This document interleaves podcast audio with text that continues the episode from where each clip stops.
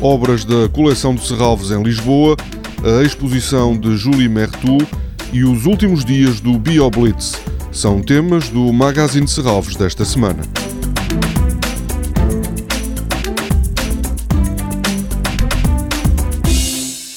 Julie Mertu, a artista que nasceu em Addis Abeba em 1970, mostra no Museu de Serralves desenhos e pinturas elaborados nos últimos 20 anos.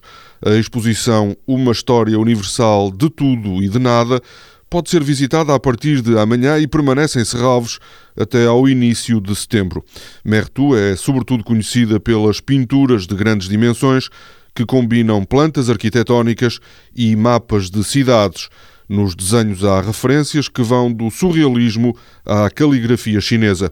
A primeira exposição de Julie Mertu em Portugal é comissariada pela diretora do Museu de Serralves, Suzanne Cotter. Uma exposição montada a partir da coleção de arte contemporânea de Serralves é inaugurada esta quinta-feira em Lisboa. O Olhar do Artista apresenta mais de 40 obras da coleção de Serralves, elaboradas em vários suportes: escultura, pintura, vídeo, desenho e instalação.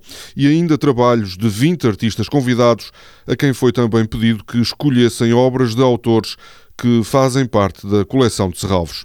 No Torreão Nascente, da Cordoaria Nacional, em Lisboa, estão a partir de hoje e até 6 de agosto trabalhos de artistas como Helena Almeida, Ito Barrada, Pedro Cabrita Reis, Liam Gillick, Gordon Mata Clark, Paulo Arrego, Julião Sarmento e Ângelo de Souza, entre outros. A quarta edição do BioBlitz está a chegar ao fim. Até amanhã, esta inventariação relâmpago das espécies do Parque de Serralves é exclusiva para escolas. No sábado e domingo é acessível para todos os públicos e as entradas são gratuitas. O programa inclui saídas de campo conduzidas por especialistas do Centro de Investigação em Biodiversidade e Recursos Genéticos.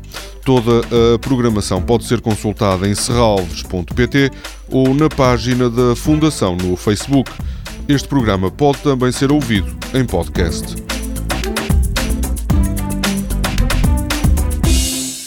Saiba como pode apoiar o projeto de Serralves com o seu IRS. Seja também mecenas da Fundação. Mais informação em serralves.pt.